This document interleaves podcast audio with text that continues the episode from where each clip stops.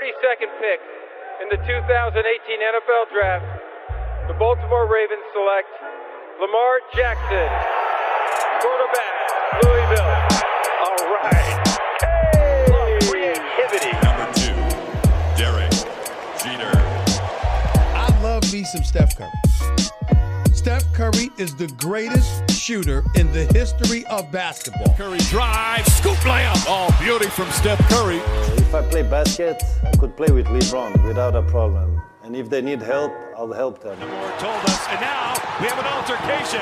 Alex Ovechkin pounding away on Andrei Svechnikov, who's down. That one right there made you the greatest player of all time.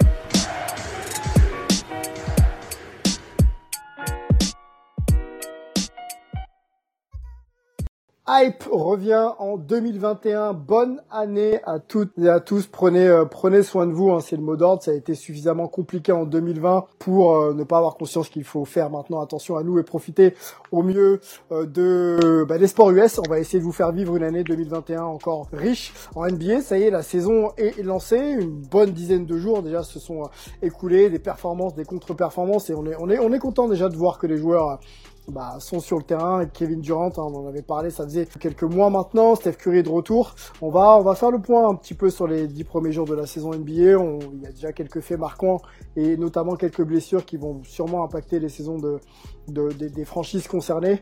On fait, on fait le point avec euh, avec la Hype Family qui est bien présente euh, avec moi pour euh, lancer cette année 2021. Euh, le premier, salut Angelo et bonne année mon gars. Merci beaucoup, merci. Bonne année à tout le monde, la santé bien sûr en grande priorité et, tout le meilleur, tout ce que je peux souhaiter aux gens que j'aime bien et puis à tous ceux qui nous écoutent, le meilleur à vous aussi. 2021 pour un renouveau et mettre 2020 derrière nous quoi. Ouais, ouais, ouais, ouais, ouais, ouais. C'est, c'est ce qu'on peut souhaiter à, tout le monde. Ça a été vraiment euh, assez, assez, assez chaotique. Angelo, euh, bouge pas. Antoine est là, le New Yorker. Salut Antoine. Meilleurs vœux Antoine. Santé, prospérité et basket NBA. Salut Sylvain. Salut Sylvain, salut la hype et surtout salut aussi à tous. Effectivement, beaucoup beaucoup de vœux pour euh, cette euh, nouvelle année et on espère vraiment tourner un, un vrai chapitre. Mel, Mel VP du côté de San Francisco, euh, la voix de basket USA comme on le dit ici. Euh, et là, Mel, santé, hein, santé à toi. Hein. Ben, merci, merci Sylvain, salut Antoine, salut à mon Split Bro et bonne année à tout le monde. Yes, les gars, avant de avant de développer un peu un peu ce pod, euh, on l'avait fait l'an dernier. J'aimerais bien qu'on le refasse euh, en quelques minutes ensemble. Enterrons cette année 2020.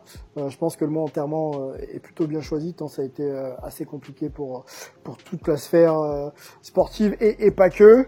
On va rester nous centrer sur cette euh, angle sportif et, et basket NBA.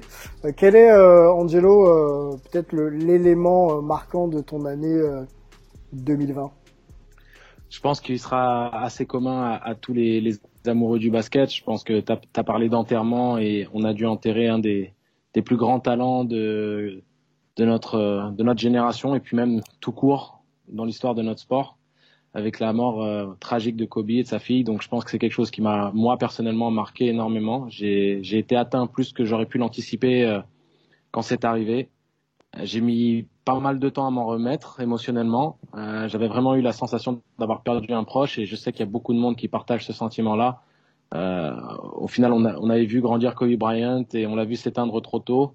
Il a fait partie de nos vies euh, pendant l'intégralité de la mienne, pendant une grande partie de ceux qui sont un peu plus jeunes que moi et donc euh, c'était quelque chose qui, je pense, euh, euh, tout le monde sera assez d'accord, euh, aura été hein, l'élément marquant de 2020. Après, on peut toujours euh, penser au positif. On a réussi à avoir de la NBA et à avoir un, une saison qui se termine malgré le, contexte de pandémie. Donc euh, voilà, je, je prends le bon, je prends le mauvais et on avance.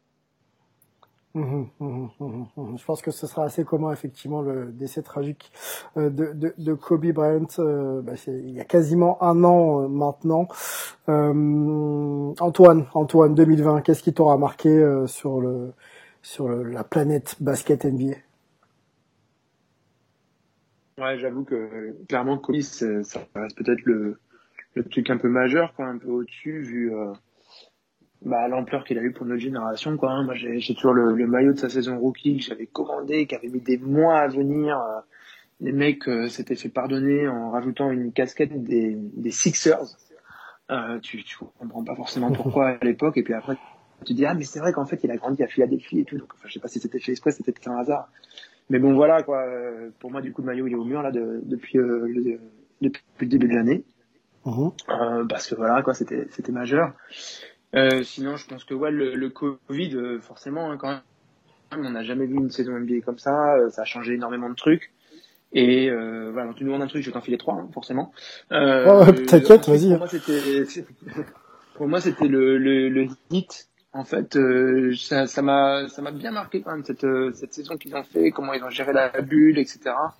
Euh, au final, j'en avais rien aux Lakers, hein, bien sûr, mais euh, pour moi, ça m'a vraiment, vraiment tapé dans l'œil. Quoi. Donc euh, voilà pour le côté un peu plus surprenant peut-être. Mel, année 2020, quel est le point euh, culminant Qu'est-ce qui t'aura marqué en cette année si, si particulière? Ouais, bon, je vais pas, je vais pas revenir sur sur Kobe, même si je, je partage ce a été dit par Angelo et Antoine. Mhm. Moi, mon souvenir, c'est le fait qu'on ait pu, euh, bah, qu'on ait pu avoir une, une, une, une fin de, de, saison NBA avec cette bulle, alors que si on, si on revient euh, à mai, juin, juillet, on était peut-être pas super, euh, super optimiste sur le fait que la saison aille à sa fin. Donc moi, c'est surtout mhm. ça en fait que je retiens, c'est que le fait que la NBA ait vraiment réussi à mettre euh, cette bulle en place pour pouvoir finir la saison dans des, euh, dans des conditions, dans, bah, des, dans des bonnes conditions. Euh, donc avoir pouvoir réussir à finir la saison, avoir un champion et puis repartir comme ça avec ce, ce, ce petit cadeau de Noël avant l'heure avec la saison 2021.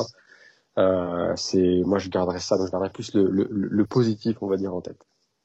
Je partage vos avis, messieurs. Je vais essayer de les condenser rapidement euh, en, quelques secondes. Euh, effectivement, avec tout ce qui s'est passé cette année sur tous les plans hein, socio-économiques et, sportifs, euh, les décès, on parle de Kobe, mais euh, euh, d'autres étaient, étaient avec lui dans, dans l'hélicoptère et d'autres ont subi aussi le Covid de manière directe ou indirecte. Donc ça fait énormément de choses, énormément d'émotions et je trouve que la NBA dans son ensemble, alors après on pourra en discuter, hein, mais a, a, montré qu'elle pouvait accompagner justement tous ces événements de manière de manière forte et, euh, et préserver justement euh, ce qui permet à tout le monde de se réunir, euh, c'est-à-dire le basket. Donc on a su, on a vu des matchs, on a eu une saison, on n'a pas eu de public dans les salles, mais le public a été de ce que j'ai pu moins voir de loin concerné par par le spectacle et ça a permis à, des gens de se réunir et, et d'oublier peut-être ou de mettre de côté quelques secondes toute la tragédie de l'année 2020. Donc c'est euh, c'est une force quoi que d'avoir une ligue qui peut justement euh, continuer malgré euh, malgré tout le contexte social difficile aux États-Unis. Donc c'est ce qui moi me fait aimer bien sûr ce sport et la manière dont il est dont il est propulsé aux US et même à travers le monde, hein, puisque ça a été assez unanime aussi dans le monde pour qu'on puisse voilà continuer à, à, jouer au basket et à d'autres sports. Donc voilà un peu ce que je retiens de 2020, messieurs. Euh, continuons ensemble avant d'aller euh, peut-être euh, dans le cœur de notre pod. On fait un peu un peu long aujourd'hui, mais euh, c'est le premier et puis on est a pas mal de choses à dire sur la NBA de toute façon après. je reviens vers toi, Angelo. ton souhait sur le plan, l'angle plutôt basket NBA pour pour l'année 2021. Alors pour l'année 2021 je le mets 10 secondes entre parenthèses parce que je voulais tout de même mentionner Vince Carter, euh, qui n'a pas eu le droit à son petit parou d'honneur. Ça, ça m'a attristé. Euh, il devait finir euh, sur l'hommage qu'il méritait à Toronto. Le Covid en a décidé autrement, donc je trouve ça un petit peu dommage. Et il a dû prendre sa retraite dans une sorte d'anonymat. Et je trouve ça triste parce que c'est quand même un joueur très très marquant de, de la génération Kobe justement. Hein. C'était un des derniers Mohicans. Et donc voilà, je voulais juste lui rendre hommage. pour ce qui est de 2021, euh, bah, j'aimerais bien euh, que les pronostics euh, qu'on ait mis en avant durant cette pré-saison, d'une manière ou d'une autre, se concrétisent de manière assez globale. Euh, Le mhm. début de saison euh, est assez révélateur de certaines choses. Il y a des surprises, il y a des voilà, il y a des petits mal à, retard à l'allumage, il y a des ci, il y a des ça. Mais on va voir si mhm. ça va se concrétiser. Donc l'idéal, c'est simplement de réussir à, à faire revenir le public petit à petit dans les salles et avoir la saison qui se déroule sans accroc jusqu'à son terme et de repartir après sur un cycle normal et de vraiment utiliser 2021 comme le tremplin euh, qui nous permettra de, de, rebondir correctement après la pandémie de 2020. Donc voilà, c'est tout ce que moi je peux souhaiter, quoi. Une, une saison 2021 où il n'y aura pas d'interruption, qu'on aille au bout de tout ça et que et qu'on voit de, de, petites surprises comme on a pu voir Miami l'année dernière, bah, que ce soit quelqu'un d'autre, euh, que, que ça vienne secouer un petit peu, euh, euh, qu'on vienne un peu secouer la, la hiérarchie de la NBA. Exactement, exactement. Ce serait bien. Bon. Mais écoute, je partage assez, hein, je partage assez la normalité, euh, les repères quoi. Euh, retrouver un peu les repères pour que tout le monde puisse être associé au, au spectacle, ça peut être euh, une bonne chose et ce sera surtout signe que on aura mis tout ça derrière derrière nous. Antoine, ton souhait 2021, basket NBA, peut-être faire ton métier normalement, non? Retourner dans les salles? Ouais, j'avoue que ouais, c'était c'était déjà un peu un souhait. Euh, je sais plus quand on en avait parlé là au moment de la bulle, sur de la fin de la bulle, du titre ou un truc comme ça, sur l'après. Ouais. Euh, clairement, clairement pouvoir retourner dans des salles, c'est un truc qui me manque. Euh, de toute façon, on sait que les protocoles médias sont pas les mêmes, mais euh, voilà, il y a des ambiances particulières, des choses à décrire, des choses qu'on sent, peut-être même des personnes un petit peu qu'on croise, même si encore une fois ça va être limité. Euh, mais c'est vrai que ça, ça fait du bien quand, quand on retrouve un peu ce quasi quotidien, quoi. Mmh. Euh, mais surtout que qu'on ait du bon basket quoi. Franchement parce que ça c'est sinon moi c'est un petit souhait personnel. Le simple fait qu'on ait un, du bon basket, que ça que ça continue, je je, je reprends un petit peu ce qu'avait dit euh, Melvin quoi. C'est vrai que la NBA qui assure à faire une bulle, à, refaire une saison derrière qui a du sens. Euh, on peut que saluer tout ça. Et euh, donc on veut juste que ce soit un petit peu euh, euh, mis en avant avec euh, bah voilà quoi des joueurs qui performent euh, on commence à en avoir on va en parler euh, des joueurs qui font vraiment des trucs euh, marquants intéressants. L'histoire continue de s'écrire et au final c'est ça le plus important quoi. C'est quand, quand les histoires arrêtent de s'écrire c'est là où ça devient vraiment compliqué. Tant que ça continue de s'écrire il y a des leçons à en tirer il y a des bonnes choses à en, à en apprendre. Je pense que c'est ça le plus important. Mel ton souhait 2021 tes souhaits. Alors, il y en a deux. Le, le, le, premier, c'est la santé, donc c'est-à-dire espérer qu'il n'y ait pas de grosses blessures qui viennent, euh, bah, qui viennent gâcher la saison de certains joueurs. Alors, on va en parler. Il y en a, il y en a déjà qui sont perdus pour la saison malheureusement. Mmh. Mais c'est vrai que vu les, les, derniers mois avec KD, avec Clay Thompson, etc., j'aimerais bien qu'on qu'on appuie sur le bouton pause au niveau des, des, des, grosses blessures et que et que ces joueurs puissent continuer à à, bah, à pratiquer leur, leur, métier et à, se faire plaisir sur le terrain. Donc ça, c'est mon premier souhait. Le deuxième souhait, c'est que bah, la NBA, ces joueurs continuent également de euh, d'avoir une voix sociale. Euh, ils l'ont fait en 2020 dans la, dans, la bulle avec tout ce qui s'est passé en 2020. J'espère que ça va que ça va continuer en, en 2021 parce qu'on a vu que le que le sportif de niveau a une, une, une voix, une voix qui peut être importante. Donc j'espère qu'on va continuer dans cette dans cette direction. Bon, bah, je partage toujours tous vos souhaits, messieurs. Hein. Je vais pas, je vais pas redévelopper, mais, mais la santé euh, qui, qui, unifie effectivement les, euh, euh les, les, les, populations professionnelles, amateurs, euh, fanatiques autour d'un sport, et qu'on puisse effectivement continuer à être témoin de, de du, du, récit NBA, voilà, parce que c'est quelque chose qui nous, qui nous accompagne euh, dans nos vies, hein, nous, nous fanatiques de, de NBA. Les gars, on rentre dans le vif de notre de notre pod. Je vous ai demandé de réfléchir à, à, à, justement ce qui vous a marqué sur ces dix premiers jours de, de, de, de, de championnat NBA. Alors on va on va découper le pod de cette manière-là. On va regarder un petit peu les, les, top teams et les flop teams. Donc ces flops, ça va être un petit peu dur. Il y a que il y a que six matchs de jouer, mais on a déjà une première tendance des équipes, comme vous l'avez dit, hein, qui ont plutôt bien démarré et celles qui ont encore un petit peu le frein le frein à main. On va essayer d'observer aussi un, un joueur top. Ça peut être un joueur confirmé ou une surprise. Hein. Euh, vous pouvez euh, m'évoquer euh, le joueur que, que, que vous souhaitez donc évaluer ici pour pour hype et puis on aura aussi une question justement autour des blessures puisqu'on peut le nommer on peut les nommer déjà hein. c'est fini pour Spencer Dinwiddie donc l'arrière des des Nets qui avait fait une grosse grosse saison dernière et qui je pense comptait vraiment confirmer et surtout s'inscrire dans le collectif des Nets avec avec Kyrie et KD.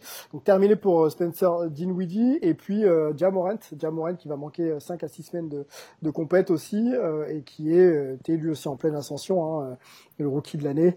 Euh, bon, on va on va observer ça, on va voir si ça peut avoir une incidence sur leur sur leur franchise. Euh, ou, ou, pas.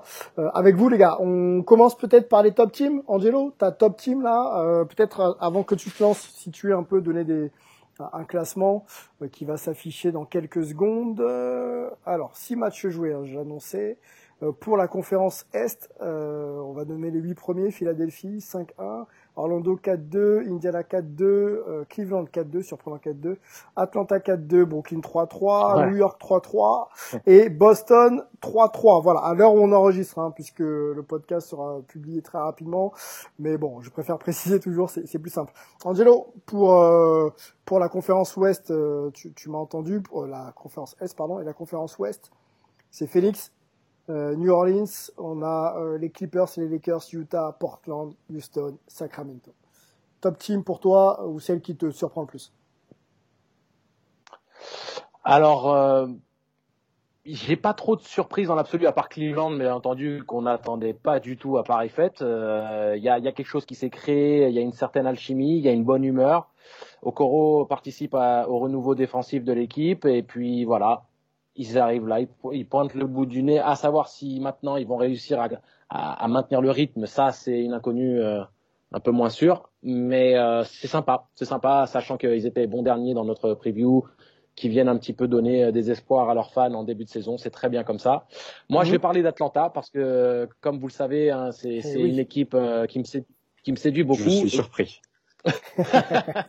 et oui, et forcément, mais euh, ils, sont en train de confirmer euh, tous les espoirs que j'avais en eux en début de saison. Alors, une fois de plus, hein, et tu l'as bien dit, Sylvain, ce n'est que le début. Il y a que, il y a que six matchs dans, dans l'absolu pour la grande majorité des équipes, et donc on va pas non plus euh, tirer, tirer, faire des plans. Je sais plus comment on dit sur la comète. On va faire des plans sur la comète ou tirer des conclusions là-dessus. Voilà, exactement. Donc je vais pas faire ça, mais par contre, ce que je remarque par rapport au six premiers matchs des, des Hawks, c'est qu'ils dominent les équipes qui doivent dominer, ils réagissent, ils se font surprendre par Cleveland là, le dernier match, euh, sur un match euh, assez défensif, euh, sachant qu'ils sont dans un standard offensif. ils ont fait ils, font plus que ils font plus que dominer les équipes qui doivent dominer. Ils dominent même Brooklyn. On peut en parler tout de suite. Il y a eu deux confrontations déjà, une, une perdue. Alors les deux en plus à Brooklyn, hein, et, et, la deuxième gagnée et, plutôt bien puisque les, les, Hawks ont, ont, mené de bout en bout dans ce match. Hein. Donc ils, sont vraiment vraiment surprenants. Exactement. Ouais, ils sont ils sont dans les clous. Ils sont dans les clous parce que euh, on, on s'y attendait. Hein. Ça, c'était l'anticipation que j'avais. Offensivement, ça va être une orgie. Rondo parfaitement en place, euh, Trey Young euh, qui euh, qui est euh, bien dans son ah. basket, qui qui justement heureux d'avoir du soutien, très fort individuellement, mais heureux d'avoir du soutien, qui distribue la gonfle, qui continue à scorer comme comme il aime le faire. Donc voilà, Bogdanovic trouve sa place petit à petit. c'est une réelle plus-value dans cet effectif. Et puis Collins, il a été monstrueux. On l'a vu mettre un poster. donc voilà, ils ont trouvé leur place. Je pense que ça va continuer dans cette voie-là. J'ai du mal à imaginer qu'ils s'écroulent pour une raison quelconque. Je pense qu'ils mhm. vont continuer à trouver des réponses, à installer leur collectif et je, je maintiens l'idée hein, que Atlanta va être un, troublion à l'Est cette année. En tout cas, c'est une équipe très plaisante à regarder jouer. Et euh, même si euh, New Orleans, de l'autre côté, aussi surprend avec le même bilan qu'Atlanta, avec quatre victoires de défaite, donc ils sont bien installés aussi. On savait que Van Gundy allait faire les choses. On savait qu'il allait amener une nouvelle philosophie qui allait plaire probablement euh, aux, jeunes groupes euh, des Pelicans. Donc voilà, Philadelphie, c'est pas vraiment une surprise parce que c'est une équipe, euh, comme on dit, il y a que cinq, il y a que six matchs, mais 5-1, c'est cohérent vis-à-vis du calendrier qu'ils ont joué. Ils, mhm. ils ont pas non plus, ils ont pas, si tu veux, eu à, faire des grosses, des gros, gros cylindrés. Ils ont joué les Hornets, je crois, le Magic.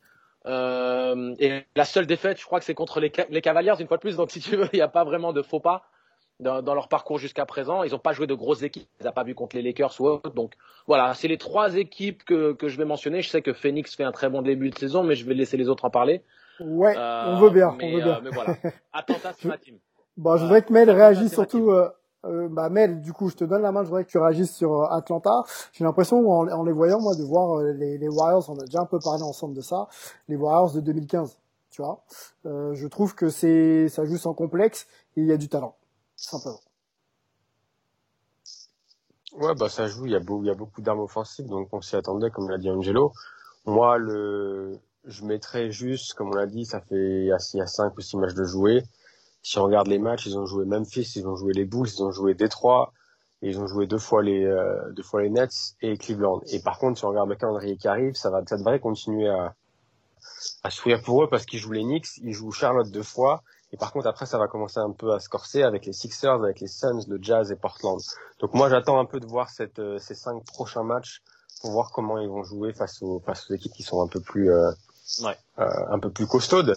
Mais euh, mais c'est clair que offensivement ils font le taf. Il y a il y a vraiment beaucoup beaucoup d'armes. Par contre défensivement ils sont pour l'instant ils sont 19e euh, à l'évaluation défensive euh, si je ne me trompe pas, 19e.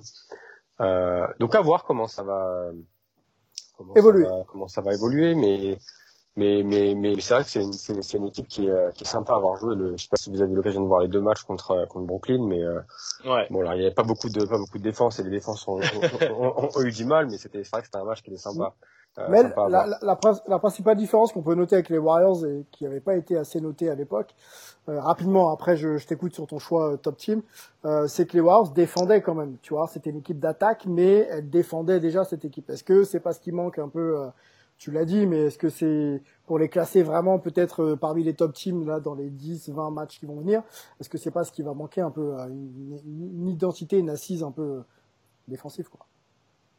Si, et je pense que de toute façon c'est c'est c'est ce qui aussi va leur va leur coûter, je pense quand on va arriver en playoff, c'est-à-dire que là tu joues des équipes qui qui essayent de mettre leur leur leur, leur défense en place, donc c'est c'est c'est plus simple pour beaucoup scorer. D'ailleurs, on voit qu'il y a des orgies offensives de, enfin, partout. Euh, après, euh, s'ils veulent aller plus loin, il va falloir qu'il, c'est bien beau de mettre 120 points par match, mais je pense que quand on va arriver euh, dans les mois 2, 3, 4 et après en playoff, si tu peux pas arrêter des joueurs, même si t'es fort en, en défense, ça va être, ça va être problématique. On l'a vu l'année dernière avec, avec Dallas, qui était la meilleure, la meilleure attaque mais qui Mhm. pouvait, qui avait beaucoup de mal à, à arrêter qui que ce soit. Donc, euh, donc c'est, c'est clair que ce sera le, le, la prochaine étape pour eux. Ok. Ton choix, top team. Alors mon choix pour moi, ce sont les, les Phoenix Suns qui sont donc Ouais. comme tu l'as dit premiers. Ils sont non seulement premiers à l'Ouest, mais ils sont également premiers au niveau du euh, au niveau du différentiel. Donc si on regarde l'évaluation offensive et défensive, Ouais. Euh, J'aime beaucoup ce que je vois. Euh, donc ils sont, ils ont la septième attaque et la troisième défense. Euh, ils ont pas joué, ils ont joué quand même. Ils ont, ils ont battu les Pels, ils ont battu les Mavs, ils ont battu Denver. Euh, donc des, des grosses équipes avec un, un gros match de, de, de, de CP euh, à, à Denver. J'aime bien ce que je vois en attaque parce qu'il y a beaucoup beaucoup d'altruisme, la balle bouge. Euh, il y a beaucoup de, de, de drive and kick et ils cherchent toujours l'extra pass et ça part, euh, ça part de, de Chris Paul pour moi qui a montré l'exemple, euh, notamment contre les Pels, où il avait plusieurs tirs ouverts, mais il continue à faire l'extra passe pour trouver des, pour vraiment trouver des, des, des, des, des super tirs. Euh, donc ça, j'aime, j'aime beaucoup. Il joue beaucoup plus doucement que, euh, que les années précédentes. Ça aussi, c'est un peu le, l'effet, euh, l'effet Chris Paul. C'était le cas l'année dernière avec OKC. C'était aussi le cas avec Houston. Euh, ils ont six joueurs qui tournent à plus de 10 points par match. Euh, donc c'est vraiment une sorte de démocratie offensive où, où, où tout le monde est sur la même longueur d'onde et, euh, et c'est, c'est sympa à avoir joué. Et défensivement, personnellement, Ouais. je les attendais pas à ce niveau-là pour l'instant. Donc pareil, à voir si ça va continuer. Euh, mais d'ailleurs, ils jouent ce peux- soir. Ils jouent ce Tu peux soir parler Clippers. de, tu peux parler euh, aussi de, de Michael Bridges hein, qui fait un début de saison Ouais. à- à- Oui, oui, vraiment tonitruant. tonitruant. euh, mhm. je te- Ouais, si, si, si vous voulez que je vous dise rapidement, euh, Vas-y, il vas-y. tourne vas-y. à, à 15 points, 5 rebonds. Il tourne à 15 points, 5 rebonds. Il met 3 paniers à 3 points par match. euh, euh, et surtout ses pourcentages au tir, hein, plus de 53% au tir, euh, 50% à 3 points. Il a pas raté un lancer franc et il a pas fait une seule perte de balle depuis le début de la saison. Donc euh, il est il est énormissime. Et euh, il est aussi deuxième dans ce qu'on appelle les win shares hein, en NBA. Donc euh, euh, c'est difficile à expliquer le concept des win shares, mais c'est en gros la part la part intégrante de chaque individu qu'on comptabilise pour pour voir la on va dire comment ça se traduit en termes de victoire pour son équipe et il est deuxième en NBA. Donc c'est assez incroyable. À savoir s'il va réussir à tenir le rythme. Peut-être qu'il descendra un petit peu le pied, mais s'il reste dans des pourcentages assez cohérents, euh, aux alentours de 50% et au-dessus de 45 à 3 points, les Suns ont vraiment une plus-value euh, qui peut leur permettre d'être ambitieux. Comment comment comment va le banc les gars euh, des, des Suns? On, avait pointé un petit peu euh, une, une longueur de enfin une profondeur pardon de banc qui serait un peu plus limitée cette cette saison. Ça a pas l'air de poser problème hein, j'ai l'impression là. Non, pour l'instant, euh, pour l'instant, ça pose pas de problème. Il y a Campaign qui a un peu piqué la place de, de meneur remplaçant et qui a un peu poussé Elio Kobo euh, vers, la sortie pendant la pendant la bulle, qui fait du qui fait du bon boulot. Il y a Dario Saric qui manqué le début de saison, mais qui se retrouve euh, un peu plus, qui se retrouve mieux. Il y a Cam Johnson qui est lui aussi euh, fort, shooter et qui peut qui peut défendre, qui est athlétique. Donc franchement, c'est c'est pour l'instant c'est c'est assez costaud, c'est bien coaché. Euh, mhm. donc moi j'ai hâte de j'ai hâte de voir bah, s'ils vont s'ils vont continuer. Comme je disais, ils jouent les Clippers ce soir. Euh, donc ça va être ça va être un bon test. Il y a Ayton aussi qui fait un super début de saison. Euh, donc donc à voir. J'aime bien la, pour l'instant la le duo CP Booker marche plutôt bien. Ça permet à Booker un peu de pas avoir à tout faire comme il, comme il avait à faire les, les années précédentes. Mhm. Donc pour l'instant, le, les, les, premiers retours sont, tous les voyants sont ouverts pour Phoenix. Sylvain? Oui. Sylvain? Oui, oui. Euh, profitons qu'on parle des Phoenix Suns. oui, euh, je disais, Paul Westphal. Euh, tout à fait. Qu'on parle des mhm. Phoenix Suns, voilà, pour, pour mhm. rendre hommage à Paul Westphal qui, euh, qui est le, le coach euh, et ancien joueur euh, Hall of Famer hein, qui avait emmené les, les, Suns en 93 en finale contre les Bulls. voilà, il est mort à 70 ans. Il avait un, un cancer du, du, cerveau, malheureusement, voilà, qui, qui l'a emporté. Donc, euh, au moins c'est pas le Covid, mais ça reste triste. Ouais, ça reste triste. Donc, une... Hmm ancien joueur, j'allais dire, excuse-moi de te couper, euh, passé par, par Utah, en hein, cinq fois All-Star et, Hall, of Famer. Euh, c'est vrai que certains se souviennent de lui euh, lors de la finale 93 avec les Phoenix Suns face aux Bulls de, de, de, Michael Jordan, mais ça a été aussi un joueur euh, qui a marqué euh, la NBA euh, en son temps. Paul Westphal, ouais, qui nous a quitté première première mauvaise nouvelle de l'année 2021. ça commence malheureusement pas, pas très bien. On pense à, à tous, toutes les personnes qui l'ont qui l'ont côtoyé. Paul, Paul Westphal. Juste pour finir pour sur Phoenix, messieurs. Je sais pas si vous l'aviez noté, mais euh, donc à domicile, euh, c'est invaincu, hein, c'est deux victoires, zéro défaite, euh, trois victoires en déplacement quand même hein, pour une défaite, et ils sont sur une, une série de quatre victoires de suite. nos amis, on, on l'a dit, premier à l'Ouest, ouais, et premier de la division Pacifique. Donc gros, gros, gros début de saison pour pour eux. On va on va suivre ça. Antoine, ton top team des six, des dix premiers jours pardon NBA. Je sais pas si c'est la meilleure euh, vraiment, mais en tout cas celle qui commence à me vraiment me taper dans l'œil, c'est les Sixers, euh, qui donc sont premiers à l'est euh, en ce moment, donc ça tombe bien d'en parler. Mais quand on regarde, en plus, ils ont quand même joué Boston, Indiana, Washington, New York et les Raptors, la seule qu'ils ont gagné. La seule fois où le Magic. Et Orlando, Orlando, ils ont. Oui, exactement, le Magic. Battu la, Ouais, récemment. Et les Hornets, j'avais oublié une ligne. Euh, et la seule équipe contre qui ils ont perdu, c'est euh, Cleveland, qui, on a vu, joue pas si mal. Et surtout, c'était leur seul back-to-back, euh, où en plus, ils étaient à New York la veille, ils vont à Cleveland et ensuite, ils doivent jouer le match. C'est un dimanche, donc j'aurais pas regardé l'heure exacte. Je vais regarder maintenant. Ça se trouve, c'était genre un petit peu en après-midi ou un truc dans le genre. Euh, bref, euh, beaucoup de, de circonstances qui expliquent cette euh, défaite. Euh, ce qui explique plutôt pourquoi ça joue bien, c'est que euh, bah, c'est beaucoup plus espacé.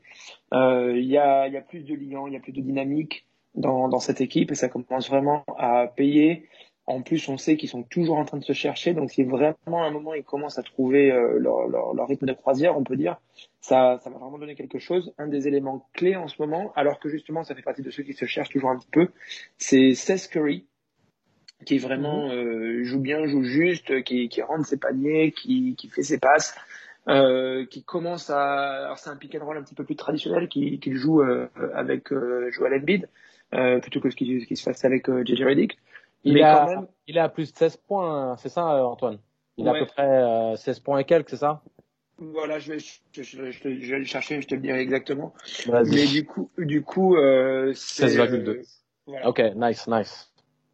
Et, franchement, euh, ben ça, ça fait un peu du bien, quoi, euh, parce que c'est aussi une des équipes que j'aime bien aller voir assez souvent, de, les voir fonctionner après l'année qu'ils ont eu l'an dernier où c'était tellement dysfonctionnel, de voir que euh, cette année il se passe quelque chose de positif qui est encore en plus en train de se construire. Euh, franchement, c'est bien, c'est intéressant, c'est un super public aussi, Philadelphie. Euh, au cas où certains de, de nos auditeurs le, le savent pas, c'est vraiment des tout, tout, tout meilleurs public NBA, il y a une super ambiance aussi, le, la manière dont c'est géré au niveau un peu sono, etc. Les traditions, genre euh, taper sur la cloche de Philadelphie. Mais, mais excuse-moi Antoine, super public, super public, mais quand il y en a, parce que là, il y en a pas. oui, mais ça veut pas dire que c'est pas des fans derrière. Il y a un vrai, euh, une vraie communauté de, de, de fans de, de l'équipe des Sixers, quoi. Donc même si elle n'a pas le plaisir d'aller dans cette salle et d'y mettre l'ambiance qu'elle y met d'habitude, euh, je suis content pour eux euh, de, de savoir qu'ils ont une équipe euh, bah, qui peuvent regarder de même derrière leur écran euh, et de pouvoir les soutenir. Et d'ailleurs, quand on voit sur les réseaux, ce public continue de se manifester, les petites chansons qui, qui vont bien, qu'on entend d'habitude dans la salle, ils les publient sur les réseaux pendant le match, etc. Non, vraiment, ça fait plaisir pour eux. Et, euh, puis, puis il y a une bonne ambiance. Puis, euh, puis il y a une bonne ambiance dans la dans la team. On voit que Dwight Howard c'est le clown de service comme il était aux Lakers, mais euh, euh on, on, voit la réaction de l'équipe quand Ben Simmons met son panier à trois points. Elle vit bien. Il y a voilà, il y a un truc, il y a un truc qui se passe qui est positif. L'arrivée de Doc Rivers euh, lui apporte un renouveau. L'apport de Steph Curry, on connaît en plus le, lien familial, donc voilà, il y a quelque chose de très positif qui se passe dans cet effectif. Chacun a son rôle. Ils ont envie d'avancer. Euh, et si Ben Simmons arrive à élever un peu son niveau offensif euh, un petit peu plus, même si on sait que c'est pas forcément la clé pour Philly dans l'absolu euh, vu la configuration. Euh, Embiid il est dans les clous statistiquement, il est dominant, euh, à 25-12 ou un truc comme ça. Euh... Il reste au poste, en plus il organise le jeu depuis le poste, ce qui est intéressant d'avoir un Joël qui reste en bas comme ça plutôt que Joël qui aime bien laisser écarter parce qu'en plus il y avait fort de je sais pas quoi.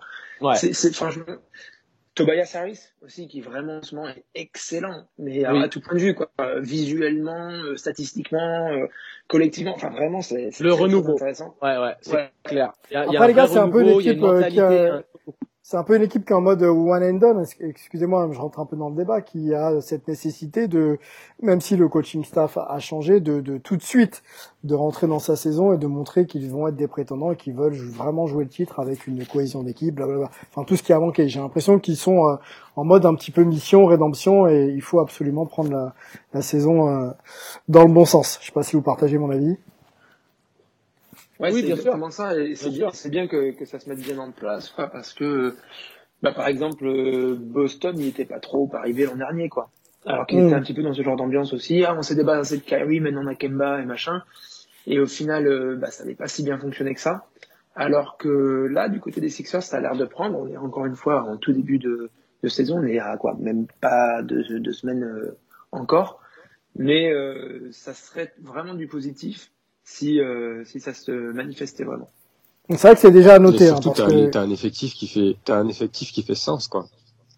Mais oui, oui, c'est clairement euh, euh derrière Et donc du coup, euh, fait le ménage. On en avait parlé d'ailleurs un peu quand on avait euh, euh, expliqué les mouvements de l'intersaison, etc. Yes. C'est sûr yes. que alors alors Ford a plein de qualités, mais ça marchait pas, c'était pas un bon fit. Il fallait du 3 points. Seth Curry euh, meilleur pourcentage. En, euh, voilà, ça, ça apporte forcément. Et il y a un petit truc aussi de Seth Curry, ce qui est intéressant, c'est qu'il a un bon euh, jeu en sortie de dribble. Donc il peut créer son propre tir, etc. Il peut provoquer des, des, des choses qui sont assez importantes aussi dans, dans ce jeu pour qu'il soit vidé.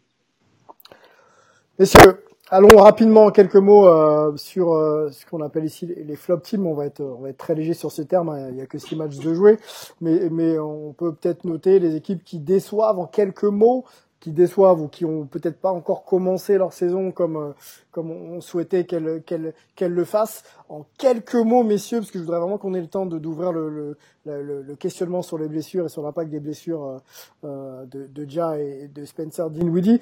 Euh, Angelo, rapidement, ton équipe un petit peu un petit peu low start pour toi.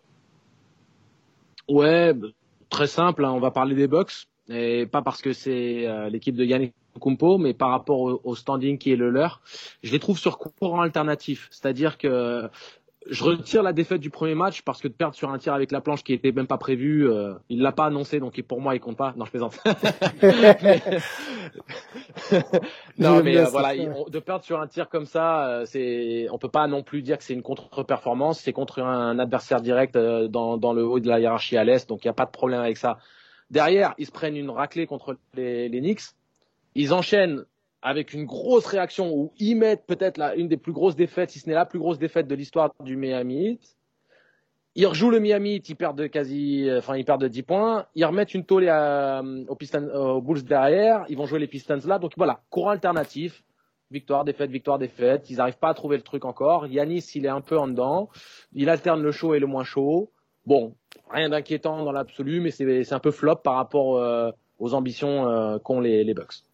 Est-ce que tu penses que ça, ça se, c'est géré, c'est-à-dire que pour l'instant, on, on, rentre volontairement tranquillement sur le terrain ou alors euh, il y a des problèmes d'ajustement. On sait que la, la off-season a été courte, il n'y a pas eu forcément autant de matchs de prépa que d'habitude. Euh, Est-ce que c'est ça un peu que, les, que cette équipe des Bucks et les autres qu'on va mentionner subit un peu? Euh, il manque de constance, tout simplement. Il manque de constance. Okay. Euh, on voit quand même que Drew a l'idée apporte énormément. Mais euh, pour moi, c'est difficile de dire qu'ils sont pas calés quand ils arrivent à mettre 144 points contre Miami et je crois quasiment 140 contre les Warriors. Donc euh, ils ont ils ont tout le firepower nécessaire pour faire des étincelles en attaque. Ils doivent repositionner leur défense. Ils arrivent à le faire de temps en temps, mais ils sont juste inconstants pour l'instant. Yanis est aussi inconstant. Voilà, il faut on revient dans la saison. Là, ils vont trouver ils vont trouver leur euh, leur truc et puis ça ça se passera mieux. Yes. Antoine, ton équipe un peu low start là, flop team, euh, celle qui met un peu de temps pour toi à démarrer. Ah, pour moi, c'est les Raptors. Quoi. Mais après, on avait dit hein, qu'ils s'éloignaient du titre, etc. Mais quand même, euh, c'est pas pas terrible ce qu'ils ce qu se propose, proposent. On sent que qu'il y a clairement des, des, soucis. En partie Siakam, mais pas que. Il y a aussi des bonnes surprises. Hein. Euh, euh, Malakai Flynn, ce genre de choses. Mais euh, voilà, c'est c'est c'est pas tout à fait ça. Euh, Siakam, Siakam, je t'arrête sur Siakam rapidement. Tu, tu sais un peu, euh, on sait qu'il a eu des, il a eu à être sanctionné justement par les Raptors pour des petits problèmes disciplinaires. Euh, tu, il est dans sa saison vraiment, Pascal, ou euh, il est un petit peu en difficulté déjà? Il nous avait quitté euh, donc au, au, dernier match de la bulle, euh, assez dépité, euh, d'autant qu'il y avait vraiment un enchaînement de questions sur lui et sur sa responsabilité que qu'il a posé d'entrée et forcément après ça a un petit peu suivi les relances sur le sujet et on sent que ça l'avait un petit peu affecté.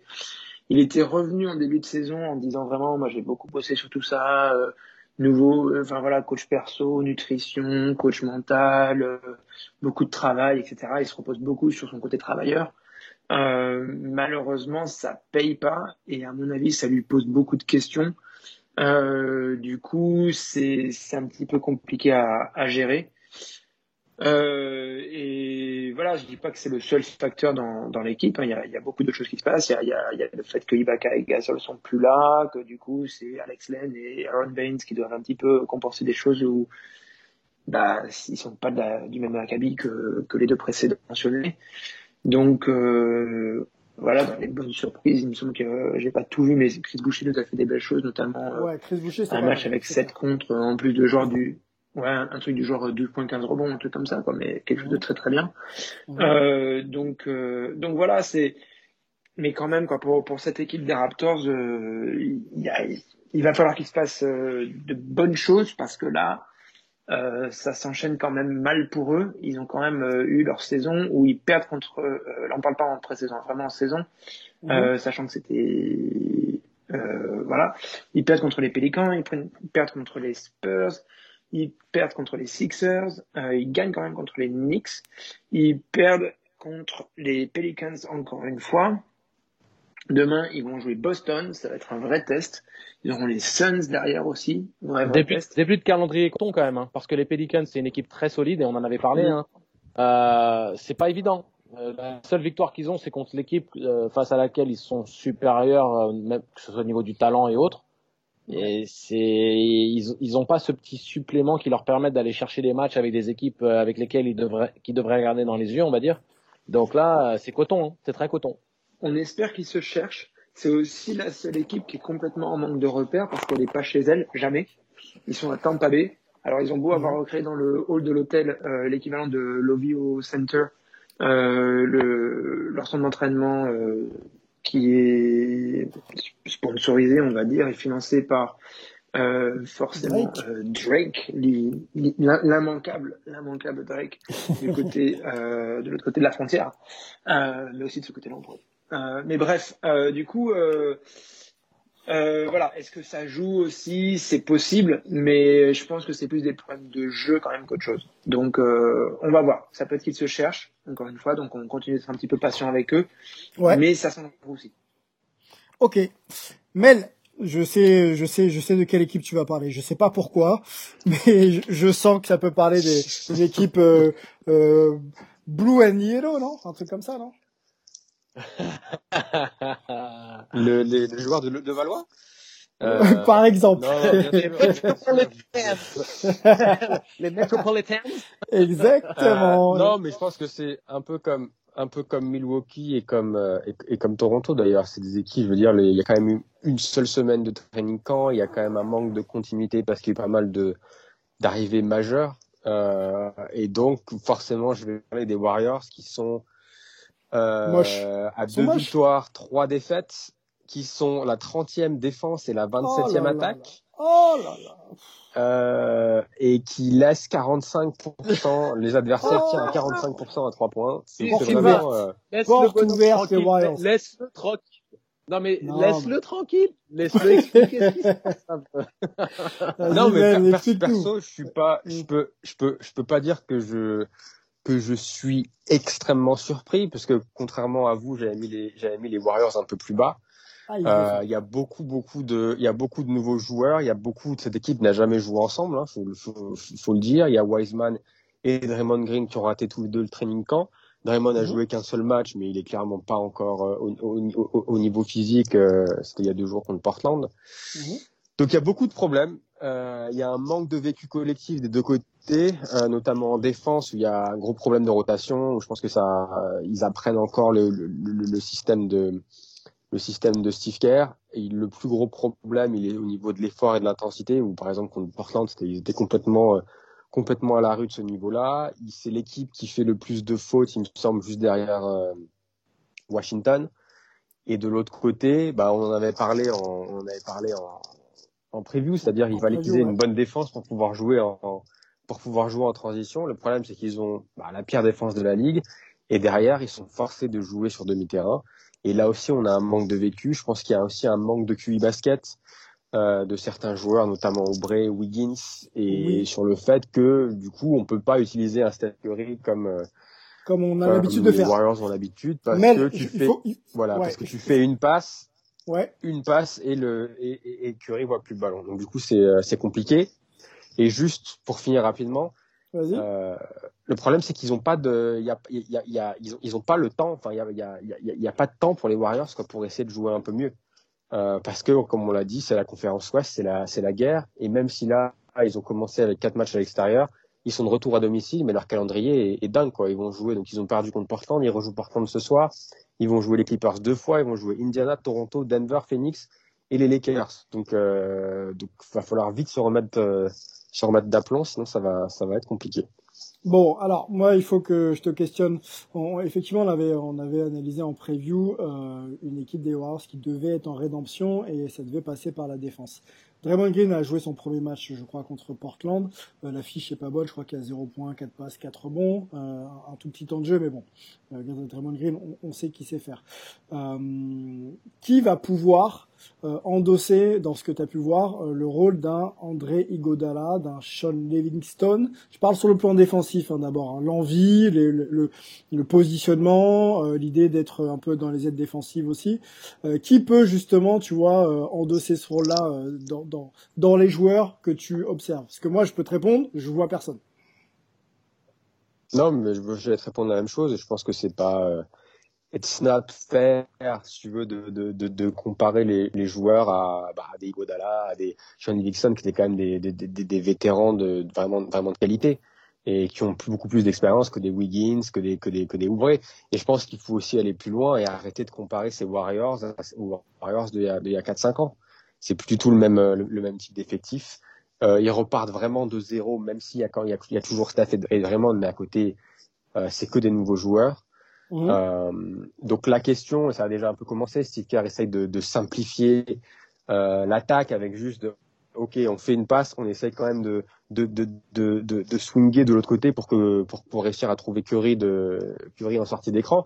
Le problème, on l'a vu contre euh, on l'a vu contre Portland, c'est que les équipes euh, ne, se, ne se concentre que sur Curry et du coup l'empêche ou lui doit forcer et l'empêche de trouver des positions parce qu'ils n'ont pas besoin de défendre sur Ouvré, ils n'ont pas besoin forcément de défendre sur euh, sur Wiggins et sur les sur les autres joueurs parce que personne met dedans.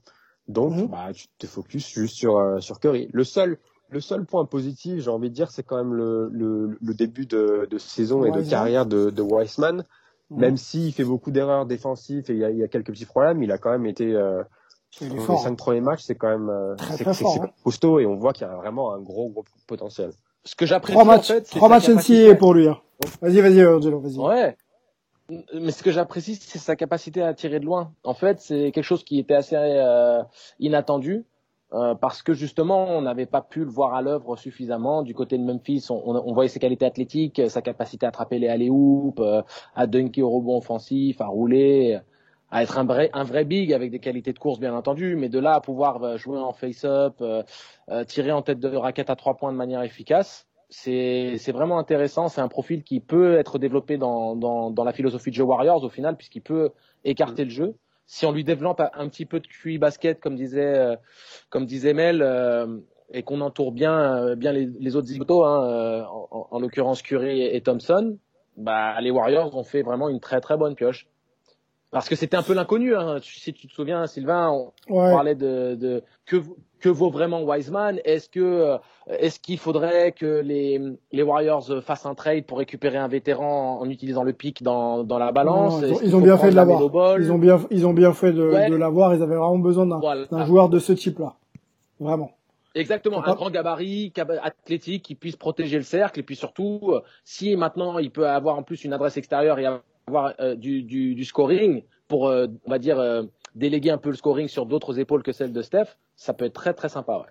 Ouais. Ouais. Après, sur faut le faire, temps, faut faire gaffe qu'il qui ne, qui ne tombe pas trop amoureux avec les avec les tirs longue distance parce que c'est quand même ça reste ça reste le pivot. donc si tu peux prendre ouais, ton tir à trois points quand t'es ouvert, mais c'est vrai que là sur les deux derniers matchs, il a un peu il a un peu, c'est un peu précipité, mais bon. Encore une fois, un point, les gars, les gars, sur 5 matchs NBA, 5 matchs NBA, 3 matchs, 3 matchs universitaires, il va, il va apprendre. Donc ça va forcément, euh, il ira forcément dans le, dans, dans, dans, le bon sens et il va apprendre ouais. au fur et à mesure de la saison. C'est le syndrome des grands, comme, comme avec Joel les difficultés de, excuse-moi, Angelo, je sais que t'es bavard, mon gars, hein, putain. bavard. Non, mais vu les difficultés offensives de, offensives, d'ailleurs, de, des Warriors, il est, il est obligatoirement euh, ciblé en attaque. Hein. Je pense que les ballons doivent lui arriver justement au poste bas pour qu'il puisse finir euh, les, actions. Donc ça, ça, le rend forcément avec Steph euh, euh parmi les options les plus les plus importantes de, de l'équipe en attaque. Je voulais moi rebondir sur le, la, la, notion du temps que tu as évoqué Mel il me semble pas que, que les Suns, même a le vécu de la bulle, etc., est vraiment la même équipe euh, que l'an dernier. Euh, exit Ricky Rubio, euh, exit Aaron Baines, et Oubre aussi, qui était, qui était blessé. Cette équipe a pas eu beaucoup de temps pour être première de la conférence Ouest en six matchs. Tu vois ce que je veux dire? Alors que les Warriors ont une, identité de champion, des systèmes de jeu. Alors après, ok, il faut qu'on puisse mettre les joueurs qui puissent répondre à ces, à ces formes de jeu-là. Mais j'ai le sentiment, tu vois, que les Suns s'en tirent bien avec une équipe nouvelle et que les Warriors s'en tirent pas bien avec une équipe nouvelle. Et un double MVP euh, en titre. Ouais, enfin, pas en titre, mais euh, un double MVP, quoi. Il y a quand même une ossature, il y a quand même, il y a quand même une ossature à Phoenix avec des joueurs qui ont l'habitude de jouer ensemble.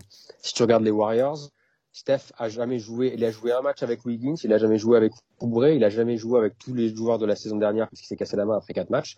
Draymond Green était en, en, en année sabbatique, on va dire, la saison dernière, c'est la même chose. Wiseman est nouveau, Oubre vient d'arriver et Wiggins et a. Et Draymond Green c'est vraiment. Et Draymond Green et ils ont raté, aussi, hein. ils, ils, ont raté, ils ont raté le le, le, le training camp. Donc quand t'as deux, t'es, t'es deux, t'as deux des, des cinq titulaires qui ratent complètement le training camp, bah tu, tu commences la saison avec avec beaucoup de retard. Donc je pense que c'est okay. pas la, la, je pense que la comparaison est pas est, est, est pas juste. Et, et, malheureusement pour eux, ça va être, euh, c'est compliqué pendant la saison de retrouver ce, bah, ce, ce, ce, manque de préparation, quoi, malheureusement. Il y a deux facteurs importants, Sylvain.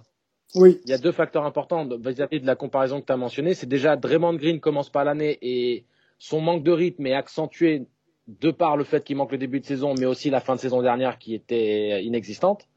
Et Kelly Oubre sera complètement, il est complètement dedans. C'est, t'as une production euh, divisée par plus de deux par rapport à ce qu'il donnait l'année dernière à Phoenix. Donc, euh, ces deux éléments-là, quand même, ont un impact important dans les performances déjà offensives de l'équipe, mais dans même la cohésion et la qualité de jeu développée par les Warriors.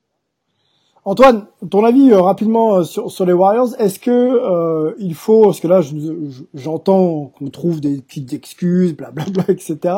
Mais est-ce que les exigences vis-à-vis des Warriors doivent baisser maintenant? Est-ce qu'il faut se dire, ok, comme l'a dit Melvin, cette équipe-là 2015, 2017, 2018 et même 2019, c'est terminé. Est-ce que il faut les voir autrement, définitivement? Ah bah on va bien être obligé. Hein. De toute façon, euh, t'as plus Thompson, euh, t'as plus les Godala, les Livingston. Il euh, y a plus Durant, évidemment. Euh, Oui, de toute façon, on peut pas les voir de la même manière. oui, pardon. du coup, non, non, mais c'est c'est évident que tu peux pas les regarder de la même manière. Maintenant, baisser les mais on peut plus être exigeant avec les Warriors. On peut plus être exigeant avec les Warriors. Euh... On peut, si, si, on, on, on, peut rester euh, exigeant quand même. Il y a, il y a des joueurs euh, All-Star, euh, ex-MVP, etc. Donc, euh, tu peux rester exigeant. Par contre, euh, moi, je suis pas contre être un petit peu patient, quoi. Il, ça, ça fait que deux semaines. voyons peut-être après, peut-être pas deux mois, mais au moins un mois, voire un petit peu plus, quoi, qu'on sache un petit peu plus ce qu'il en est, ce que Steve Kerr a réussi un petit peu à, à mettre en place, ce que certains joueurs ont réussi à, euh, à développer euh, en s'adaptant, etc. Soyons un tout petit peu patients avant de vraiment juger. Je je dis pas que ça va forcément être mieux, mais bon, on peut pas être euh, non plus définitif dans, dans nos jugements là en ce moment. Je pense pas. Ok, ok, ok, ok. Oui, c'est oh, forcément très très tôt. Et puis euh, les conditions, euh, le contexte fait qu'on ne peut pas analyser de manière assez euh, assez traditionnelle effectivement les performances des équipes. Les gars, je vous avais demandé de réfléchir, on va le faire très très vite hein, sur un top player performer là sur ces six premiers matchs. Un joueur, deux mots, ok? Angelo, un joueur, deux mots. C'est parti. C'est pas facile. Hein. Ah, je, je, vais te parler de Christian Wood et je vais dire very impressive, très impressionnant. Très impressionnant. Ok. Le joueur des euh, Houston Rockets euh, qui n'était pas attendu à pareille, à pareille euh, performance. Bon, l'équipe des Rockets se démarre tranquillement. Hein. James Harden, on l'a vu, performe et ensuite ne performe plus. Enfin bon, bref, il est quand même là. Mais Christian Wood, c'est pas mal. Antoine, ton joueur, top player performer. Moi, je veux dire Kevin Durant et je veux dire wow, wow. ok, non ouais, après après quelques mois sans jouer, le mec revient comme si de rien n'était, c'est c'est juste flippant. On connaît ses qualités, mais mais on se dit euh, on se dit que chaque fois qu'on voit, on se dit c'est quand même euh, au-dessus de beaucoup beaucoup beaucoup de joueurs NBA, de tous presque, hormis LeBron. Euh, in my humble opinion, euh, Mel Mel Mel, ton top player. Bah pour moi, c'était aussi euh, KD, 28 points, 6 rebonds, 4,5 passes, 50% au tir, 51% à 3 points. Euh, pour un mec qui revient. Heureusement qu'on a dit deux mots. Hein. d'une telle, d'une telle, telle, blessure, c'est euh, c'est impressionnant. Donc euh, ravi de vraiment ravi de voir euh, de voir Kelly de retour à son meilleur niveau. Ouais ouais, on va on va le suivre, hein, mais pour moi, pour l'histoire et pour ce qu'il va faire, ce qui seront forcément hauts, c'est peut-être MVP euh, en puissance. Les gars, dernier chapitre et dernier volet de notre podcast. Euh, je voulais qu'on évoque les, les, blessures en, NBA. on rappelle peut-être les conditions. Il n'y a pas eu de, beaucoup de matchs de, de, de pré-saison par, par, par équipe. Je crois que c'est autour de 4. Corrigez-moi les gars si, si je me trompe. 73 jours d'intersaison pour les équipes qui ont été au bout. Donc Miami et, euh, et euh, pam, et les Lakers bien sûr champions champions NBA en titre. J'ai oublié les Lakers n'importe quoi. Et toutes les autres équipes ont eu un peu de mal aussi à s'entraîner collectivement individuellement. Ça a été compliqué. Donc on arrive euh, avec un début de saison euh, retardé et des conditions justement de reprise euh, complètement différentes. Des blessures forcément étaient à craindre. Et elles sont arrivées au niveau des, des Nets c'est Spencer Dinwiddie euh, qui ne finira pas la saison. Je crois que c'est blessure euh, blessure au genou. Et, euh, et de l'autre côté, donc conférence Ouest, Ja Morant qui lui s'est tordu la cheville salement sur une entrée au cercle. le joueur est très très frêle et très speed. Donc de grosses grosses blessures. Il devrait manquer 5 à 6 semaines. Ja Morant, donc l'arrière des les Memphis Grizzlies euh, Rookie of the Year en titre. On peut peut-être s'arrêter sur ces deux, euh, deux joueurs-là, les gars. Il y en a peut-être d'autres à mentionner, mais mais euh, mais quel déjà Est-ce que c'était Pardon? Elles sont liées, elles sont liées en plus ces blessures parce que c'est Dinwiddie ne joue pas, du coup c'est Timothée Luawu Cabarro qui est dans le 5 et c'est en retombant, en voulant contrer euh, Timothée Luawu Cabarro que euh, Jamorant euh, se tord la cheville. Je crois que c'est Kendrick Perkins qui signalait que il saute tellement haut quand il veut le contrer qu'après quand il retombe et qu'il se tord la cheville, c'est une très très très grosse euh, pression du coup. Mhm. et euh, c'est pour ça que c'est assez inquiétant. Donc euh, on va voir ce que ce que ça va donner quoi. C'est pas juste le gars qui s'est fait un cross un truc comme ça qui tord un peu la cheville. Là il est vraiment tombé dessus en se tordant. Donc donc voilà. Ok alors moi j'ai pris on a pris plutôt ensemble ces, ces deux ces deux joueurs là mais je voudrais ouvrir à une question un petit peu plus large.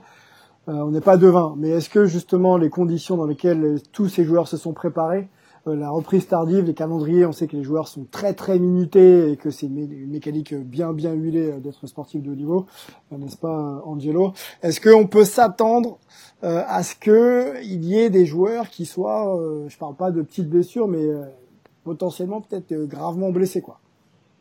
Est-ce que ça peut être compliqué cette saison NBA à ce niveau-là mmh. Mmh. Personnellement, pour moi, pas particulièrement, en tout cas pas plus que d'habitude parce que la saison régulière va être raccourcie, parce que la NBA procède à, un calendrier qui minimise les grands déplacements. Euh, on voit par exemple sur le début de saison où on rejoue la même équipe euh, plusieurs fois d'affilée, euh, où les déplacements sont assez limités, quadrillés dans une géographie de proximité. Et puis, n'oublions pas qu'il y a eu le Covid, ce qui veut dire qu'il y a eu un repos prolongé pour la grande, grande, grande majorité des joueurs. C'est-à-dire que s'ils ont été professionnels et qu'ils se sont simplement maintenus en forme, ils ont eu plus qu'assez de temps pour se reposer et récupérer. Ils ont même été dans un, dans, dans, même dans une configuration qui maximisait leur repos. Et pour les autres équipes qui sont allées loin en playoff, bah, il y a quand même eu du repos. Peut-être moins que d'habitude, mais il y en a quand même eu. Et de toute manière, ils ont une marge de manœuvre qui leur permet de pouvoir faire attention en début de saison.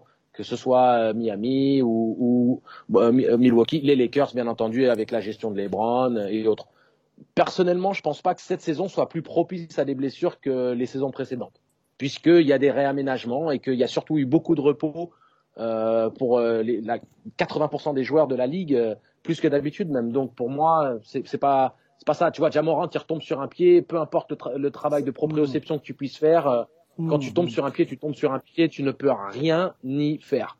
Et euh, si c'est si c'est si, si on voit des blessures musculaires, on pourra l'expliquer par un manque de préparation, mais si c'est des blessures de ce genre, euh, je, pour moi, c'est pas significatif.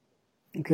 Antoine, euh, je te donne la main. Euh, tu as, eu la chance, hein, tu es aux États-Unis et, et, journaliste et, et, au contact euh de, de, de, certains joueurs NBA. Je crois que tu as pu échanger avec Nicolas Batum, le français, donc fraîchement arrivé du côté de Los Angeles et des Clippers, pour justement aborder la question de la préparation, peut-être des blessures avec lui. Bah, c'était surtout sur un petit peu l'ambiance de, de, cette saison. Euh, le calendrier est quand même resserré. Normalement, les voyages, ça devrait, euh, puisqu'il y a 25% de voyages en moins, ça devrait permettre un petit peu de, de compenser ça. On a d'ailleurs vu que ça a vraiment été l'élément euh, principal dans la bulle qui a fait que ça a plutôt bien tenu au niveau santé pour les joueurs, sauf euh, le, le hit quand ils sont allés en finale. Mais finalement, c'était quand même pas mal par rapport au scénario un petit peu catastrophe qu'on pouvait imaginer quand on avait regardé d'autres ligues qui s'étaient retrouvées dans des situations un petit peu similaires euh, comme la NFL, etc., des post-lockout, ce genre de choses. Donc euh, c'était plutôt bien, mais parce qu'il n'y avait pas de voyage. Là, il y en a quand même, il y en a 25% de moins.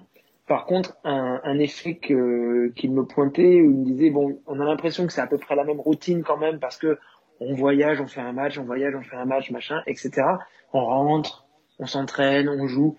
Mais en même temps, ce truc des tests Covid en permanence, ce truc que bon, il y a, y a, pas de public dans les salles, etc. Euh, c'est quand même assez particulier. Il y a à la fois la même routine et des manques de, de un petit peu ou des, des nouvelles euh, donnes qui sont qui viennent un petit peu se mettre là-dedans. Euh, le, clairement pour lui, euh, la défaite de 50 pions qui se prennent contre les Mavs, c'est la seule qu'ils prennent. Mais alors pour le coup, ils en prennent 50 d'un coup. C'est comme ah s'ils avaient perdu 5 euh, matchs de mmh, mmh. C'était c'était clairement du contexte. Alors c'était pas que du contexte parce que c'est cette saison là maintenant, mais euh, il y avait quand même beaucoup de contexte derrière quoi c'est euh, ils sont à Denver qui en plus c'est Mile High City donc qui est à côté altitude euh, que Leonard qui s'est fait ouvrir la bouche par Ibaka donc il faut le recoudre ensuite il faut aller à l'aéroport quand on connaît un petit peu la NBA tous les joueurs le disent c'est le pire trajet ça l'aéroport de toute la NBA parce que c'est loin euh, du coup, il faut aussi faire encore un test Covid avant de monter dans l'avion, etc. Il y a une trentaine de personnes qui doivent en prendre un. Ensuite, ils arrivent donc, euh, c'était pas un back-to-back, hein, mais bon, euh, quand ils mhm. arrivent, du coup, c'est déjà quasiment le lendemain euh, à Dallas. Euh, il faut euh, un petit peu enchaîner tout. En gros, ils savaient qu'ils allaient se prendre une douille, pas forcément 50 pions, mais ils savaient qu'ils allaient le prendre. Donc, ah, c'était à LA le match, me dit euh, Melvin. Il me semble que, il me semble d'avoir venu visuellement, il je, je me rappelle du, on va, on va regarder. du logo des, mais je peux me tromper. Euh, confondu avec euh, une autre, un autre match des Mavs où ils avaient le, le vieux logo avec le, le, chapeau de cowboy sur le M. Mais euh, ouais, mais en gros, ils, voilà, ils savaient avant le match que qu'ils allaient se le prendre et apparemment euh, ils en ont un petit peu rigolé d'ailleurs le lendemain quand ils se sont retrouvés qu'ils devaient en discuter. En fait, ils ont juste tous éclaté derrière parce qu'ils se sont rendus compte que c'est bon quoi, c'est, c'est, ça devait arriver, devait donc en gros, voilà. Est-ce que ça va être juste On va avoir des matchs un peu pourris parce que voilà, il y a des conditions pas toujours favorables. Là, c'est un petit peu l'extrême. Ou euh, est-ce que ça va porter sur la santé des joueurs? Lui me disait wait and see quoi. On, a euh, l'exemple de l'abus où quand tu réduis les voyages, quand même, ça aide beaucoup. Fabrice Gauthier aussi en parlait. On mhm. commence à bien connaître maintenant. Euh, et en même temps, ce calendrier est quand même resserré. Angelo a raison, il y a, y, a, y a, des joueurs qui ont eu beaucoup de repos, euh, d'autres finalement au moins ils sont pas trop mal préparés, etc. Euh, faisons le bilan dans, dans Quelques matchs semaines à peu près là, au bout de deux mois de saison. Ouais, ou, ouais, au moins au moins un mois, au moins un mois, mais euh, voilà. Et puis euh, je sais pas si. Alors confirmation Antoine, le, le, match était le match était bien à Los Angeles. Hein confirmation. De ouais, c'était c'était elle, effectivement. J'ai confondu avec une autre, euh, un, autre euh, élément visuel.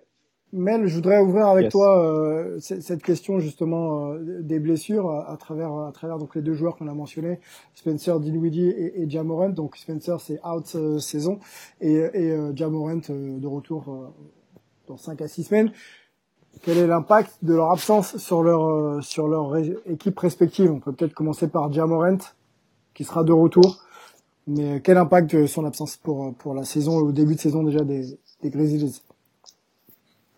Ouais, bah Jam, Moran, tout le monde le sait, c'est le c'est le franchise player, tout part de lui. Donc jouer, euh, tu jouer six semaines sans lui, c'est-à-dire que tu vas rater euh, entre 15 et 15, une quinzaine de matchs, quoi. Donc quand mhm. on sait que leur objectif c'est d'aller en, en playoff à l'Ouest ou en play-in, si tu as 15 matchs sans ton meilleur joueur, euh, ça risque d'être fatal pour les pour les objectifs collectifs de, de cette équipe. Euh, donc après on verra comment ils vont comment ils vont réagir forcément. Mhm. Mais euh, mais moi c'est en fait c'est ça qui me qui, qui m'intrigue avec les blessures cette saison, c'est qu'avec la saison raccourcie, bah si tu as une star qui rate toute la saison ou euh, un tiers de la saison, ça va ça ça, ça risque d'avoir beaucoup d'influence sur le classement. On l'a vu par exemple avec avec Houston qui a dû commencer. Bah, ils ont d'ailleurs même, euh, euh, ils n'ont pas pu jouer leur premier match parce qu'ils n'avaient pas assez de assez de joueurs à cause des à cause des nouveaux règles des protocoles Covid par exemple. Mhm. Euh, donc ça, ça va aussi impacter la saison. Donc, euh, donc pour Memphis, ça risque d'être, euh, ça risque d'être dur de naviguer ces, ces, ces, six semaines sans leur, sans leur faire de lance, quoi. C'est vrai que le Covid se rajoute aussi à la, à la, liste des blessures. On peut considérer ce, justement cet impact, un cas contact ou ou euh, ou, euh, ou, cas avéré de, de Covid, euh, forcément euh, met à mal les effectifs NBA, même si on sait que c'est long. Ça peut vraiment être compliqué si tu perds ta star. Du côté des, de, de, de l'Est avec Spencer Dinwiddie, on est, on est pareil sur le même type, même type d'impact, pardon, même si on sait qu'on a KD et Kyrie, ou alors c'est un peu différent selon toi, Mel non, bah, c'est différent parce que même si Dinwiddie est un joueur important, qui était un joueur titulaire, c'est pas, pas la star, donc c'est un peu différent, mais, mais ça a quand même un impact sur, euh, sur les nets parce que ça change complètement la rotation. Donc, on l'a vu et, et tant, tant, mieux pour, euh, pour Timothée Lua Cabarro qui se retrouve du coup propulsé dans 5 départs parce qu'il a, il a un profil qui est, qui est parfait pour compléter les, euh, euh, Kyrie et, et donc un, un, un, un, profil assez 3 and, and, D comme on dit. Euh, Donc ça c'est très bien pour lui. Après, ça change complètement la, ça change complètement la rotation de Nash qui avait commencé en jouant et en gardant Kyrie et Kedi ensemble tout le temps et en donnant un peu le, les rênes de la, de la second unit à, euh, comment il s'appelle, à, à Kyrie Levert, mais aussi à Dinwiddie. Donc là, du coup, on n'a plus Dinwiddie, donc ça veut dire que maintenant c'est Durant qui vient un peu avec Levert. Euh, et ça aussi, ça enlève un, un créateur et on l'avait vu dans les premiers matchs, c'était limite Dinwiddie était le était était plus le meneur et on avait Kyrie euh, off the ball qui pouvait prendre des écrans, etc. et qui était plus en, en, en finisseur. Donc ça va être intéressant de voir quel impact ça va avoir sur l'attaque de de Brooklyn euh, et de voir bah, comment cette rotation va, comment pour Nash, comment il va pouvoir euh, introduire cette nouvelle rotation et est-ce qu'il va la changer euh, dans un mois pour voir euh, s'il y a d'autres options possibles. Antoine, petite réaction là sur les sur les nets que tu observes toi de, de près. Euh, bon, l'absence de Dinwiddie, euh, déjà, je voudrais avoir toi, ta réaction là, là-dessus et surtout euh, peut-être l'opportunité euh, que TLC a devant lui de voilà de faire une, saison remarquée et remarquable. Ouais, alors sur les Nets, euh, leurs deux premiers matchs, ils jouent donc les Warriors et les Celtics et l'impression des deux coachs en face, c'est Steve Kerr qui dit euh, bon, bah voilà. Hein. Fallait bien que le karma se retourne contre moi. Moi, j'ai coaché une armada comme ça pendant cinq ans. Et euh, voilà, je me paye celle-là. Euh, parce que, bah, franchement, c'est l'impression qu'il donnait d'être vraiment une armada. quoi. T'as l'impression que c'était l'effectif le plus profond de la NBA. Et c'est ce qu'a dit donc Brad Stevens, le coach des Celtics, le match d'après. Et en fait, c'est marrant parce que quand tu retires un seul élément, Spencer Dinwiddie, mais qui était peut-être le plus liant justement entre la, la first et second unit, et donc aussi, comme l'a très très bien expliqué Melvin, ça enlève un petit peu ce côté-là, ça reste un très très gros effectif où tu as vraiment 10 joueurs où euh, c'est incontestable, ils peuvent y être, euh, mais c'est quand même un, gros élément euh, qui s'enlève. Par contre, si euh, Timothée Luo Cabarro, donc José, à peine, je sais pas si vous vous rappelez, c'était du bout du bout du bout du bout des lèvres, j'hésitais même à le dire que peut-être il pourrait se retrouver, on ne sait pas, euh, être titulaire. Clairement, c'est parce que donc il y a, y, a, cette blessure et que du coup ça, ça, change des choses dans les rotations. Mais quand même, euh, on se dit qu'il a une opportunité en or. Ça va pas être facile de bien la gérer, euh, mais il a quand même du soutien, notamment euh, Kevin Durant avec qui il a une très bonne relation. On l'a vu sur le terrain, mais on sait que ça commence d'avant, puisque toute la, saison passée, Kevin Durant s'entraînait avec un groupe de joueurs remplaçants, etc., un peu des pigistes, des two et dedans il y avait Timothée. Donc voilà, c'est là aussi que se créent des relations. Euh, voilà, il a du soutien. Steve Nash a envie que ça marche pour lui. Il se dit que c'est le joueur qui a vraiment un profil qui peut marcher pour ce que lui veut faire. Maintenant, il va falloir performer avec un petit peu de pression, évidemment, vu euh, tout ce qui se passe. Mais il a de l'envie. Euh, Timothée nous en avait parlé. Donc, okay. Euh, du coup, euh, on lui souhaite très, très, très, très, très fort parce que ça peut vraiment donner quelque chose. Quoi. Ça, ça peut être formidable. Ouais, mais elle a une question pour toi, Antoine, sur la philosophie, justement. Vas-y. Ouais, la, la question, c'est aussi sur euh, la rotation. On a aussi vu lors du euh, lors du lors des deux ou trois premiers matchs qu'on a vu Kyrie et Keddy être mis, mis, au repos parce que tu pouvais avoir Dinwiddie et Levert pour un peu euh, porter l'équipe. Est-ce que du coup ça va changer un peu cette euh, cette philosophie de repos? Est-ce qu'au lieu de les reposer tous les deux, ils vont devoir du coup reposer un plutôt que l'autre? Et est-ce que ça va du coup impacter le, bah, le, le classement final de cette équipe de Brooklyn? Je, je, me demande justement un petit peu comment ils vont gérer ça. Est-ce qu'ils se disent il vaut mieux qu'on qu s'impose sur la saison, donc euh, on met euh, euh, toutes nos forces euh, et toutes les chances de, de notre côté euh, en les enjouant, même sur des back-to-back, etc. ou et plus de 25 minutes, plus de 30 minutes, etc. Ou est-ce qu'on se dit c'est pas grave si on est troisième à l'est, le plus important c'est qu'on arrive en playoff avec pas de blessés et que là on, on on soit prêt pour euh, un petit peu tout se fait taper quoi. J'ai pas la boule de cristal, je sais pas dire. Ce qui est sûr, c'est que ça pose la question alors qu'elle se posait pas avant quoi. C'était mmh, ce luxe qu'ils avaient, c'est de pouvoir gérer euh, un retour de, de, de, de Kelly qui avait pas joué depuis 18 mois, de Carey qui avait joué que 20 matchs euh, l'année d'avant, euh, sans souci quoi. Euh, c'est vraiment, on sentait que du coup ils étaient vachement relâchés aussi par rapport à ça. Euh, là, c'est plus du tout le cas. Donc, euh, euh, c'est la première difficulté des Nets, à voir comment un petit peu ils vont la gérer. Angelo, j'ai une question. Euh, tu as été toi dans des effectifs pro pendant quasiment dix ans. la gestion d'effectifs, tu, tu, tu connais. Tu, tu te lances aussi dans une carrière de, de, de coaching. Hein.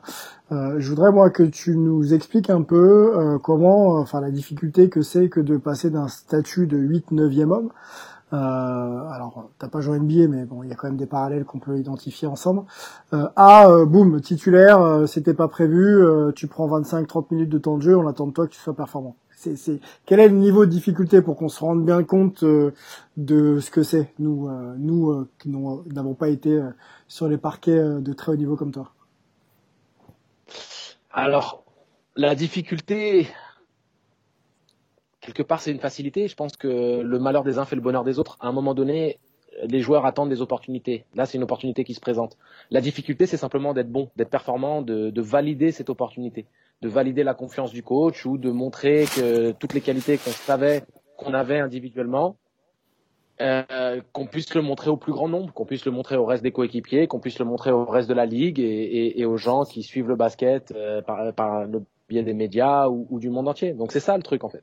C'est euh, la difficulté, c'est juste de, répondre, de répondre présent le moment venu. Parce que souvent, les opportunités arrivent quand on les attend pas, comme, tu le, comme vous l'avez bien expliqué. C'est-à-dire que c'était pas prévu, je devais être huitième, neuvième homme, boum, blessure de Dinwiddie, maintenant je suis propulsé dans le 5.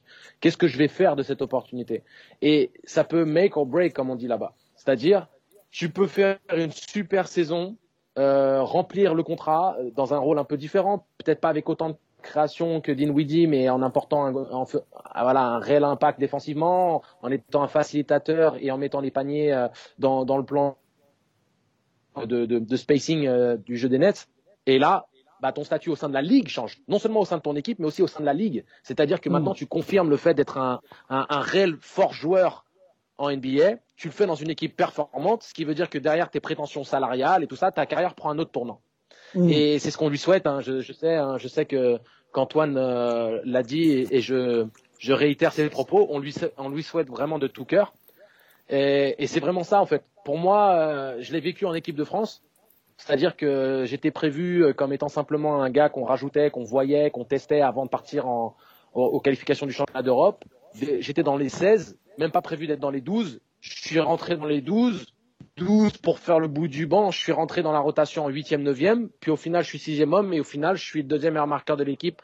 Donc c'est-à-dire qu'il y a eu une évolution. J'ai su saisir cette chance-là.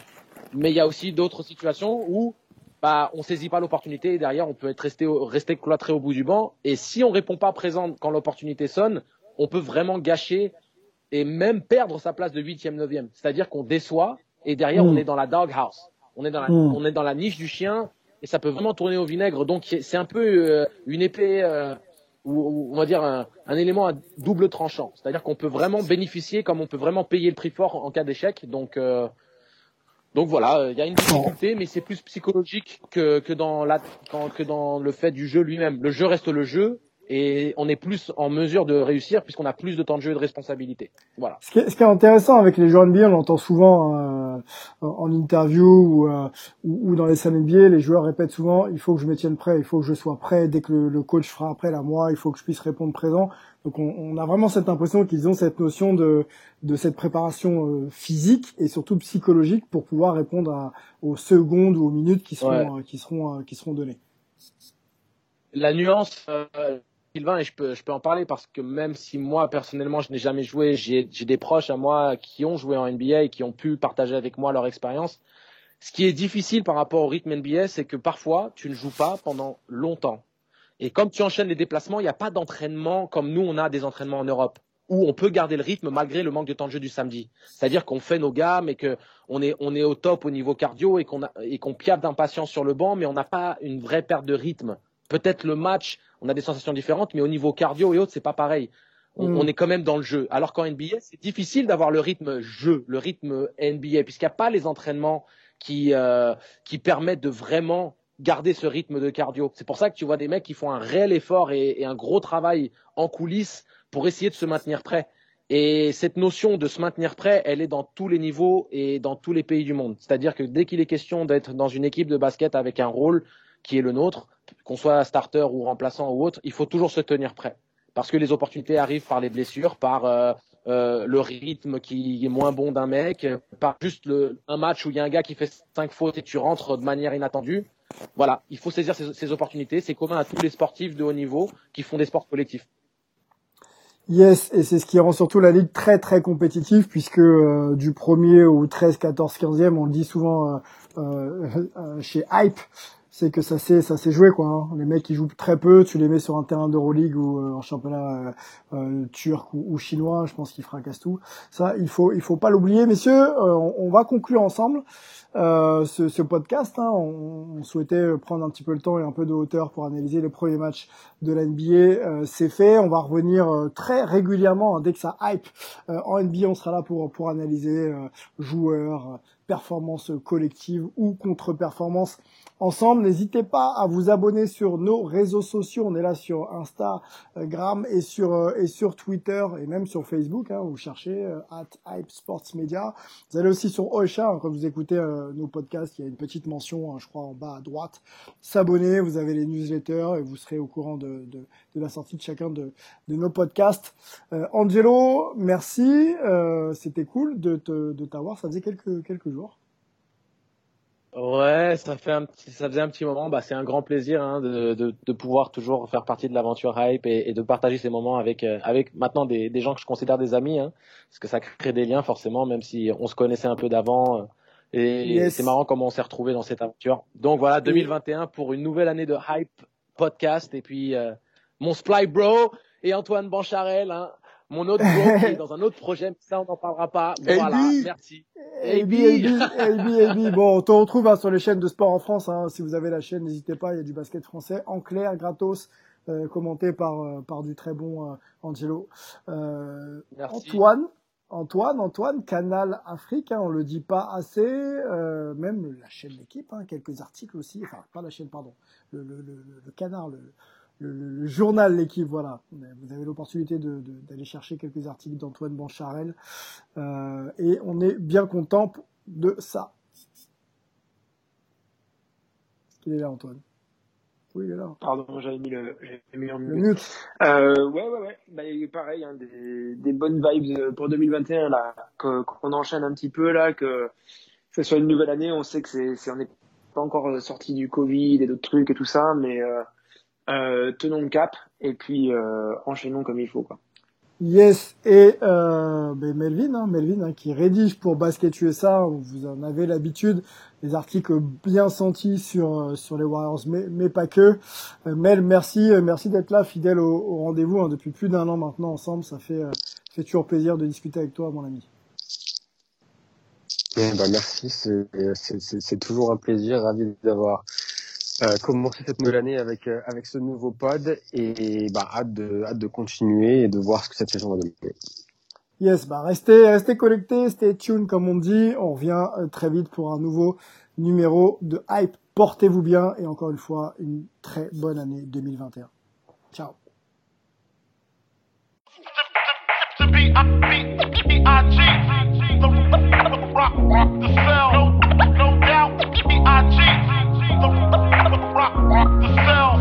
I be